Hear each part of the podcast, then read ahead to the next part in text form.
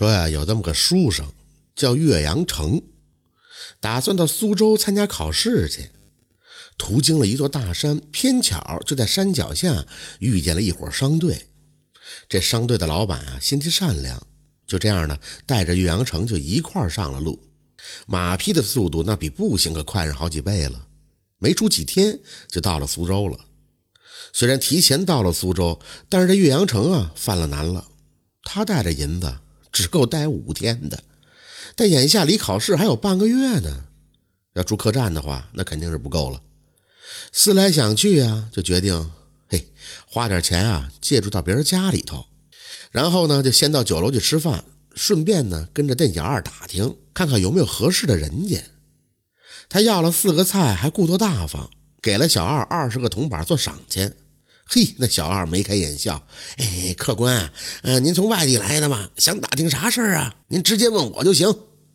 听了小二这么一说，这岳阳城也就不客气了。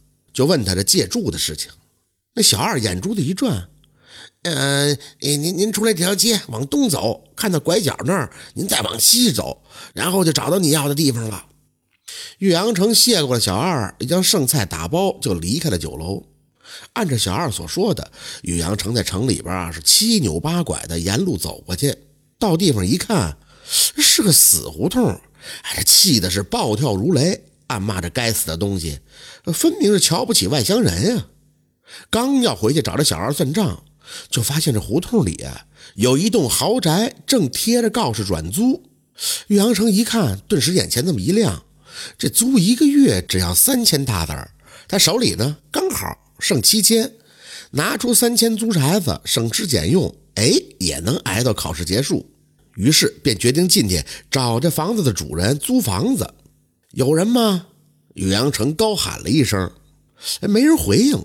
私下的看看，空无一人啊。岳阳城这心里就寻思着，要不然我先住下来，等主人找上门了，再给他钱也不迟啊。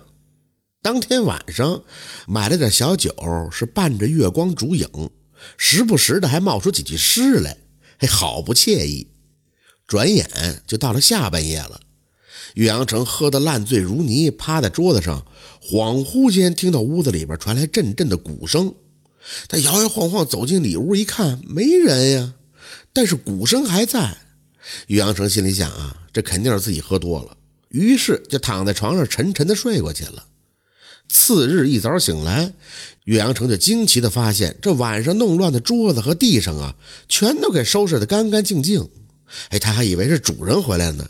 查看一番也没人呀，这心中就有点害怕了，想啊，哎，不会是屋子闹鬼吧？接下来的几天，岳阳城每天都能听见鼓声。等到了第七天晚上，隔壁的大厅就传来了一阵欢声笑语，像是在举办宴会。岳阳城跑过去一看，连个鬼影子都没有啊！但是欢声笑语依旧是不绝入耳啊，吓得他也是直冒冷汗，腿肚子直打哆嗦。连滚带爬的就奔出了大厅，想逃离这座豪宅。发现这大门已经锁上了，他直接就跪在了地上，是又磕头又作揖的，求这妖魔鬼怪不要杀他。就在这时，大门突然就打开了，一个道士冲进来扶住岳阳城：“你没事吧？”岳阳城一见救星来了，立马就抱住道士，说什么也不撒手了。道士被他这样也给逗笑了，嘿嘿嘿，没想到被店小二给骗了，转头碰上你这个胆小鬼啊！被叫胆小鬼的岳阳城也生气，人要不是宅子闹鬼，我能害怕吗？道士一听就来了兴趣了，赶忙叫上岳阳城跟他四处查看。等来到岳阳城住的屋子的时候，道士眉头一皱，冲着这岳阳城说：“来，扒开床底看看。”岳阳城一脸疑惑地找来铁锹，往床底下挖了快一米了，哐当，感觉就挖到东西了。再往里边挖，一看就傻了眼了，这里边全都是森森白骨，还有一面破旧的鼓。这道士一捋胡须，说出了自己想法。他猜测这宅子原来的主人是应该喜欢打鼓，他叫朋友们来家里举办宴会，却发生了意外，宾客都死了。这些尸骨啊，应该是当时留下来的，那那可如何是好啊？等明天咱们找那个小二算账，让他告诉我实情。次日清晨，这道士跟岳阳城两个人就找到了小二。道士略施小计，这小二就吓得是浑身发抖，也承诺定是知无不言，言无不尽。岳阳城就问他：“那西边无人豪宅究竟怎么回事？”“嗯，那那那宅子闹鬼。”这事儿果然跟道士猜的是一样。当年的豪宅里，管家因贪财，趁主人举办宴会放火，把所有人都给烧死了，至今也未将他缉拿归案。之后的宅子被人低价卖出去以后，住进了人，也是怪事连连发生，不得已才将这宅子低价转租。